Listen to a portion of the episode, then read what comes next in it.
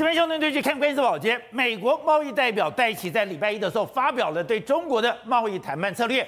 一开始出来了以后，全世界有点失望，怎么觉得说，哎，你拜登政府居然放软了，在里面没有刀枪炮火，在里面没有那种火药味。可是没有想到，当大家仔细的把它文字一个一个的读下来以后，才发现，哇，这根本就是一个跟中国的分手宣言。过去，川普虽然跟中国对抗，还是期待有一个合作的一个空间，还是希望中美是在一个贸易的平台上面。但如果你仔细去看戴琪的说法的时候，我对中国已经完全没有任何信任了，因为中国对美国的一个承诺反复无常又无法执行。既然你对我所有的承诺，你对我所有的讲话都是反复无常无法执行，我就再也不相信你的承诺。如果我不再相信你讲的任何的话的时候，戴就讲了，作为谈判者，我就降低对谈判结果的期待，因为这我跟你谈判的时候，我已经根本不 care 你到底讲什么，或是有没有达成任何的协议，因为任何的协议中国都会推翻，任何的协议中国都会扭曲，所以已经没得谈，没得谈怎么办呢？我就要把中国排除在外，而且这个排除在外不是只有在经贸上，因为。我已经跟你不在同一个平台，我已经不在同一个阵营里面，我已经不要赚你的钱了，我就把你当成敌人了。所以美国海军部长就讲了，他现在美国海军要跟澳洲、印度、菲律宾、印尼建立良好的关系，他要让中国环顾四周，发现没有朋友。所以礼拜一戴琪这个对中国的贸易宣言，虽然没有火药味，虽然没有火光四射，但是。这种意涵的味道是难能哎，参谋高，最谋劳，永远切八段了。好，我们今天请到两位，并且代表首一道财经专家黄教授，你好，大家好。好，这是美岛电视报董事长吴子嘉，大家好。好，第三位是时评李正浩，大家好。好，第四位是国民党台北市议员徐小新，大家好。好，第五位是资深媒体人王瑞德，大家好。好，第六位是台湾国际法学会的副秘书长李明辉，大家好。好，走。礼拜一我们看到了戴奇针对了对中国贸易政策做的谈话，一开始哎。你怎么没有制裁呢？为什么没有杀法呢？为什么没有攻击呢？对。可是你这两年仔细的把他的文章仔细的读了以后，你说这比川普时代还来得可怕。对。因为美国已经完全改变克林顿时代以来要把中国纳入到世界体系，想要透过世界体系来改变中国这个政策，已经完全改变了。因为中国对美国的承诺。都是反复无常又无法执行。没错，这个美美国的贸易代表戴琪的最近的讲话，我们可以把它视为说是中国跟美国在经贸关系呢，可能未来可能会分手的这个宣言。分手宣言？为什么这样讲呢？事实上，你看它里面讲到说，中国过去的很多承诺是反复无常的，而又无法执行。他说连啊，我们去 WTO 提告的时候，我们赢美国赢你的哦，中国你都不实施啊，啊那你更不用讲我们的中美贸易谈判的第一阶段，你要买的东西，你有你有没有达成？也没有达成，你根本没有达成。所以作为谈判者的话，我会把中国排除在外，要降低对谈判结果的预期。所以意思就是说，我对你没有抱抱持任何信心。如果你愿意谈的话，我勉强可以跟你谈。但某种程度来说的话，我已经对你不抱任何信心了。我已经完全不在乎你了。对，好，那是经贸政策跟你切开。既然经贸政策跟你切开的时候，哎，这时候美国海军部部长说了一句话，更有意思啦。他说：“我们现在美国海军要跟澳洲、印度、菲律宾、印尼等国家建立良好关系，然后呢，提供武器，还有提供技术，然后使台湾能够自我防卫之外，我要让中国在环顾他四周的时候，发现到说他一个朋友也没有。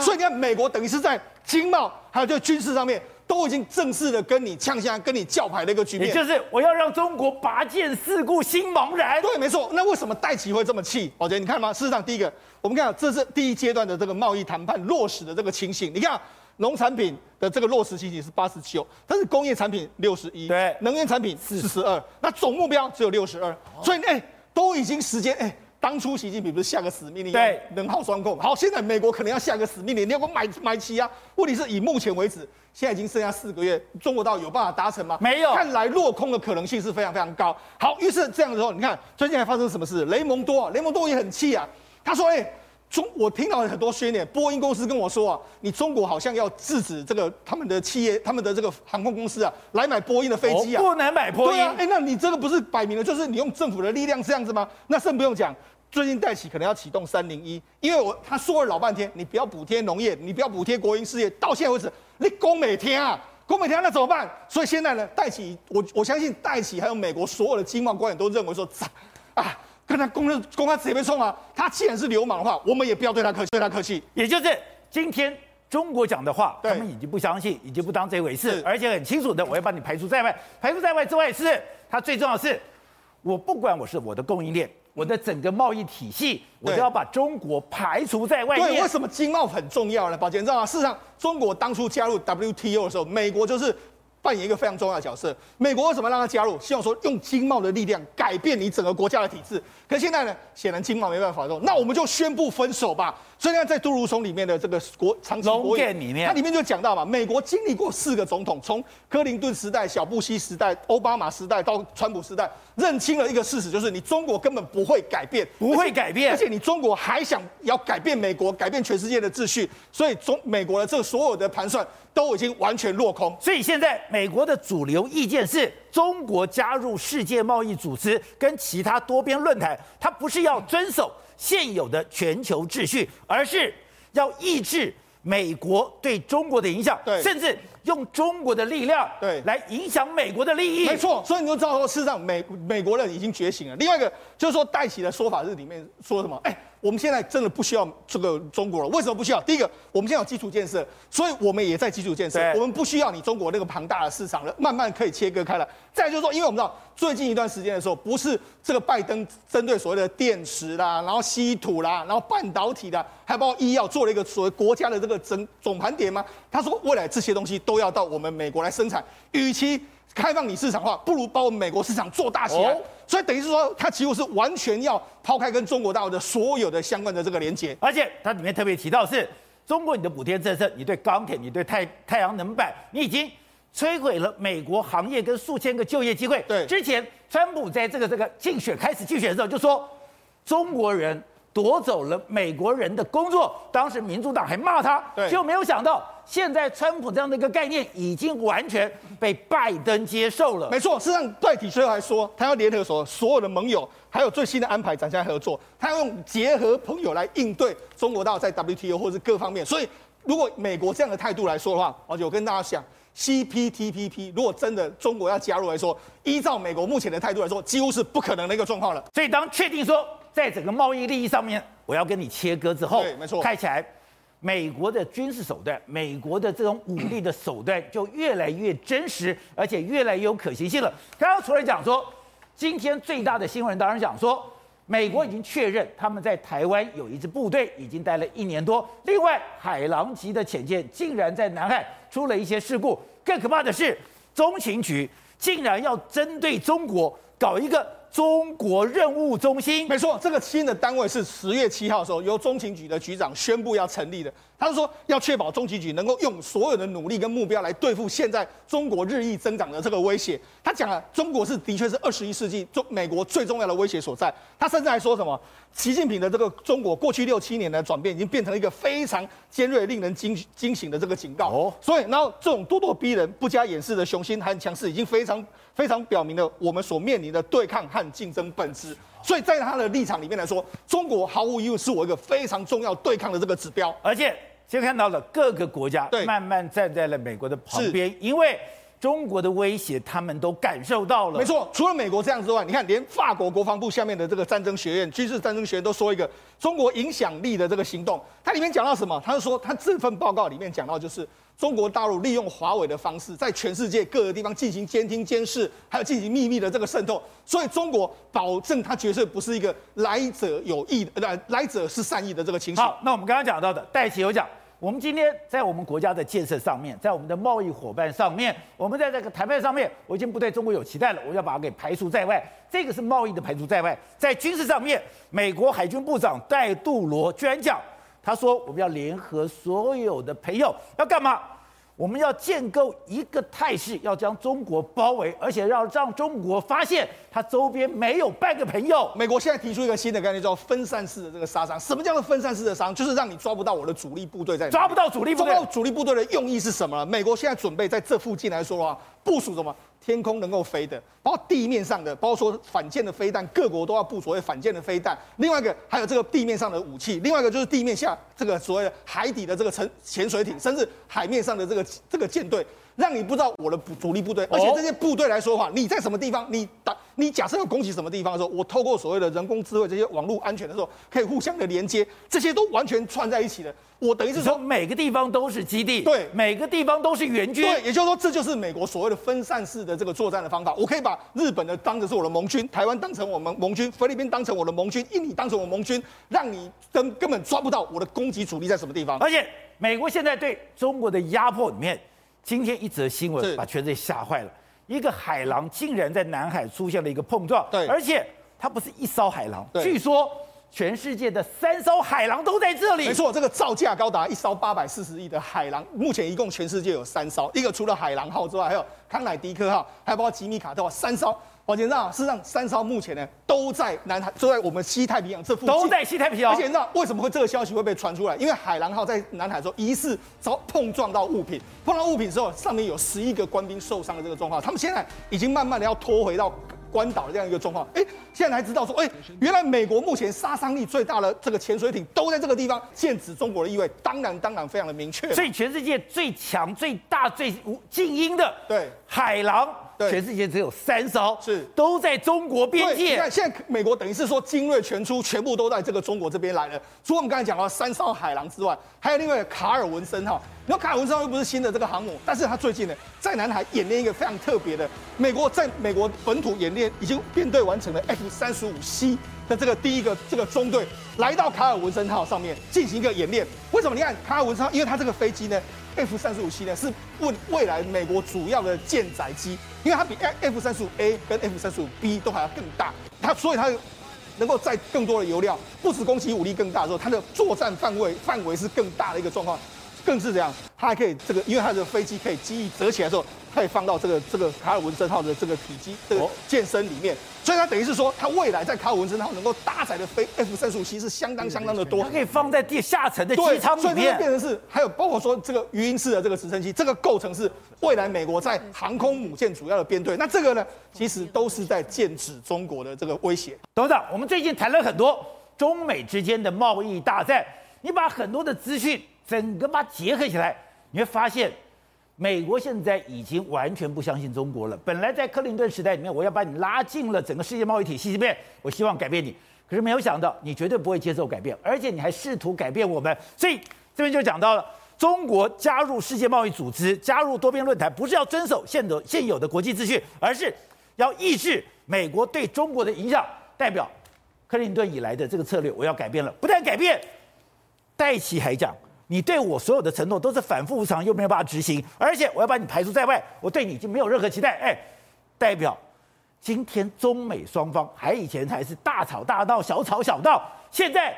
已经出现了根本的结构变化了。这个节奏变化从川普到二零一七年访问北京开始就埋下这个因子。对，因为这个因子也就是更重要，就是在中国这边来讲的话，就是习近平已经改变所谓的韬光养晦。对，这个已经这个是最大一个根本性的改变。那美国这边也发现一个问题，就是说这个时候中国把美国做了一个定位安排。他的定安排就是说，哎，你们都不要做了，我中国听。我是老大。哎，我不，我他也没有讲他老大，但是他就是说，你很多制造业你不要再生产，是，你我来帮你制造生产给你，可以降，可以控制通膨，对，可以降低你美国的这个生产的消费的水平的成本等等一切的，所以两个国家合作，世界太平，是，美国的中国可以壮大。但他忘记一个最重要的事情呢、啊，当时就是在这个胡在胡温的时代更早，他们同意参加美国所。所设计的、所规划的一个世界新秩序，对，结果现在中国反过来破坏这个世界挑战秩序，破坏了。现在不是挑战，他破坏，因为他现在做法上完全破坏了。对，因为我世界新秩序里面有一个就是市场化嘛，你现在一直破坏市场规则嘛，你就你的国际补贴啦，你的很多奇奇怪怪的或者偷东西啦，或者或者专或是所谓的专利权的保护等等，它通通破坏了。所以在这个时候来讲的话，我觉得戴琪他已经很清楚的完全 follow 川普当时的基本的原则往下走下去。他们要还是要根本的回到所谓的制造的美国，是要把美国的制造业重新振兴，否则他完蛋了，因为内政就完蛋，失业率太高了。对，他后面的问题一很一大堆东西，像这一次尤其新冠肺炎之后，发现说连口罩都口罩都不会做，太可怕了嘛。他发现这个太可怕了，所以他们现在开发开始对中国重新觉醒，做了一个新的部署开始。那这个部署开始前就很简单，就是以后的全世界就会变成两个很清楚的供应链，红色供应链跟蓝色供应链起来了，这两个就开始参谋。所以我过各做各的。我完全不把你当，对，完全把你排除在外了。就尽量把你，不可能全部嘛，他一定是尽量把你排除在外，或是这种惩罚性关税等等等等事，但他一定要用长时间把这个结构把它做出来。对，当结构做出来，尤其在下一代的产业做出来的时候。那个的竞争就出现一个彼此的一个输赢的一个态势出来，所以你看到没有？美国开始从贸易上、从经济上、从科技上，全部重新整合盟军，来开始做个大包围网。现在都已经公跟你呛明的，跟你讲明的，我就跟你公干了。我要我要让中国环顾四周，发现没有朋友。而且他现在跟你很简单，戴琪这个说法就是说，你现在你承诺我的三千多亿的的采购案，他有没有期待？他没有期待了。他没有期待怎么办呢？他摩擦，很简单。他澳洲现在有六百多亿的美金的交易啊。对。那日本、现在韩国，包括台湾这些沿线亚洲国家，都不断参加了供应链以外，又买了大量的军火，减轻他的负担，然后增加了中国的负担。对。所以这个手法又开始了，就是一个有长期治理全世界的霸权国家的老招数，又拿出来对付中国。对。那这种情况之下，中国来讲的话，他如果不改变这种咄咄逼人的态度，然后继续用这种扩张式的方法，可是中国没有退路了，他就必须要改变，就是改变，就是戴琪讲一句很重要的话，就是他们讲话不算话，讲话不算话，讲话不算话，理由是什么呢？因为他制度不一样，这个社会主义国家，它的制度就是说，他不认为讲话不算话是个错误的事情，他就是不断的派人潜伏去偷到你的知识回来，作为我自己的加工的基础，他认为这是合法的事情。所以这个整个的就是我刚刚讲的历史跟文明的背景不同，而这个东西美国不会放过他们的。是，美国现在开始就步步进逼，把每一个产业、每一种重要的、最重要的科技全面封杀，然后经济也是同相同的态度。因此，我觉得这个再走下去一段时间的话，中国就会捉襟见肘。好，瑞德，过去美国对中国百般容忍，讲白了就是我要赚中国的钱。我要赚中国的人口红利，我要赚中国所溢出的这些效益。其实我现在戴琪居然讲，咱哪个参谋高最高了？我对已经没有任何期待了，而且我也不想赚你的钱了。如果是这样的话，你就可以看出来，他现在的军事对抗就等于是玩真的。而且可怕的是，他现在最好的舰队、最神秘的潜舰、最强的军种。全部来到西太平洋了。对，没错。那么之前不是美国总统拜登呢？那么还打电话给中共的总总总书记啊。那么习近平不是经过一谈对话吗？然后呢，搞不好年底，那么又了又会有一场会面嘛。那表面上讲，不是在缓和美中之间的这个相关的呃状况吗？就就在这个时候传出了一个消息，是什么消息呢？美国海狼级的核子潜舰呢，康乃狄克号在南海撞到了不明物体。不过可以确认的是。不是中共的潜艇，那么也不是这个的相关的这个等于说陆地，要不然的话，因为它受损会非常严重嘛。可是我不懂的是，今天海狼在南海撞到东西，那应该是美国海军很久，为什么是中国吓坏了嘞？很简单，因为呢，你忘了，那么老公一直不是飞机跟运运八的反潜机，不是一直在这个我们台湾的西南角一直飞来又飞去，飞来又飞去吗？西沙、中沙、东沙一直飞一直飞嘛。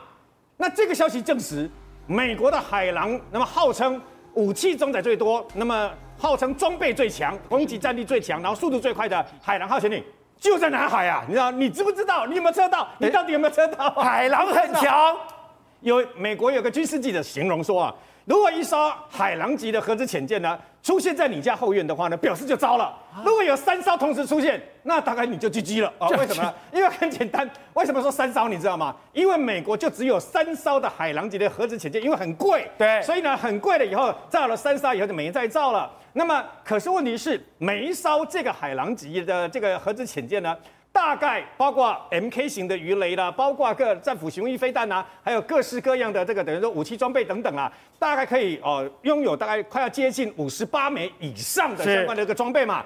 而且最要命的是，它在长潜的时候呢，它的声音非常非常的低，非常非常的安静。也就是你如果是敌人的潜艇，你很难用你的声呐给测出来啊。那么这次也告诉你，而且这次中共到底知不知道？我相信中共不知道，因为他在十月二号的时候这件事情在南海发生，对，然后呢撞到是什么东西不知道，但问题是撞到了以后呢，有造成十一个官兵可能那个碰撞的过程当中啊受伤，所以呢，他们在十月二号撞到以后，立刻那么潜航在其他的美军的这个舰艇呢护卫之下，回到了关岛，在十月七号公布了这件事。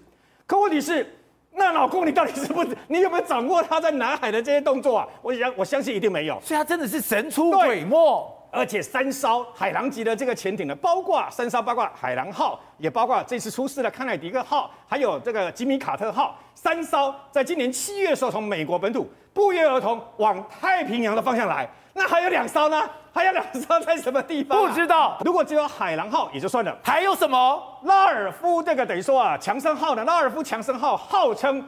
最强神盾级的驱逐舰，哎，中共不是一直在强调他们的动五五 D 很很厉害，有没有？动五五 D 很厉害，然后呢，包括它的啊先进雷达啦，啊，包括它的飞弹发射舱等等啦，是最先进。然后呢，九千多万、九千多公吨，快接近万吨级的世界最强的这个驱逐舰嘛。我告诉你，它比这个拉尔夫强森号呢还要略逊一筹啊，因为它拥有全世界最强大的相关的追踪能力。那么大家都吹牛说自己很棒，那不稀罕。为什么？拉尔夫强森号呢？事实上，它这个拉尔夫强森，事实上是越战时候一个士官的一个名，上等兵的一个一个名字啊。他在壕沟里面，因为越共把手榴弹丢进来，他为了保护大家，所以呢，他就扑上那个手榴弹，自己炸死，所以救了所有的人。美国崇拜英雄嘛，所以这一艘这个最强的神盾机就用他那个取名啊。你要知道哦，他厉害到什么程度？我们都在吹牛说谁有多厉害，谁有多厉害，对不对？他经过实战验证。什么实战验证？他的防空系统，它的防那个飞弹防御系统，还有水下防御系统，就是对潜艇啊非常厉害。它曾经在一次测试里面，因为它很新啊，大概三年而已啊。它在一次实际的测试里面呢，同时追踪五个目标，飞弹全部发射，你知道吗？命中，五个都打到了，五个相关的目标，砰，全部命中。命中了以后呢，其中后来还用标六飞弹呢，标六飞弹可以打天空，也可以打防空的，也可以打舰艇。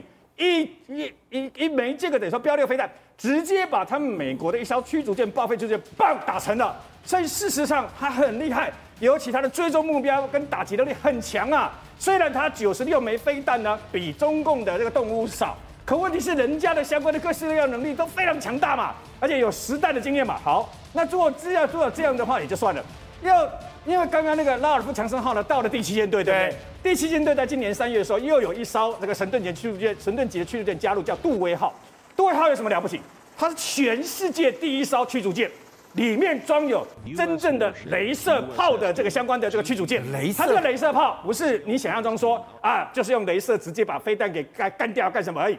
它还有一个很特殊的功能，我们现在不是无无人机的天下，对不对？对它可以直接让你的无人机就直接坠毁，你知道吗？这就是杜威号，对，就直接让你的无人机整个全部都坠毁掉，你知道吗？它的镭射激光除了直接发射让你的飞弹，让你什么都弄弄掉以后，干扰你的无人机，用镭射光让你的无人机全部都再见。它配属在第七舰队呀。那除此之外呢？今天又传出它的格尔基斯号呢也来了，在哪里？琉球。那什么东西？格尔基斯号是所谓的流动基地，也就是流动基地补给舰。它总共有九万多公吨啊！你把它想象成另外一个美军的岛屿补给基地就好了。它的全美军的所有的飞那个相关的直升机都可以降落，然后立刻在定定一个地方进行弹药的补给啊。美军总共有三艘，这一艘是最新的，而且是这个等于说今年五月的时候才刚下水，就来到了太平洋日本的琉球，三艘都在这里。海狼级的潜艇全部大概来到太平洋，又有在这个南海的，又有在菲律宾海的。我问你嘛，那美国在告诉你什么？偏偏要死不死的，刚跟刚好跟英国的这个伊丽莎白女王号进行相关演练的这个等于说卡尔文森号，它又是 F 三十五第一个配备的相关的这个等于说哦航空母舰战斗群嘛。那我问你。他那么大的一个舰队，那么强的一个战力，全部都在亚洲，全部都对着你中国。你想想看，习近平能够不跟这个呃相关的这个等下美国总统好好的谈，好好的停止在这个把军机绕行台湾吗？好，廷辉，现在戴琪这个宣言就是他不跟中国谈了吗？对中国的谈判没有期待了吗？而且他都讲，你今天对我的这个所有的承诺完全都没有执行。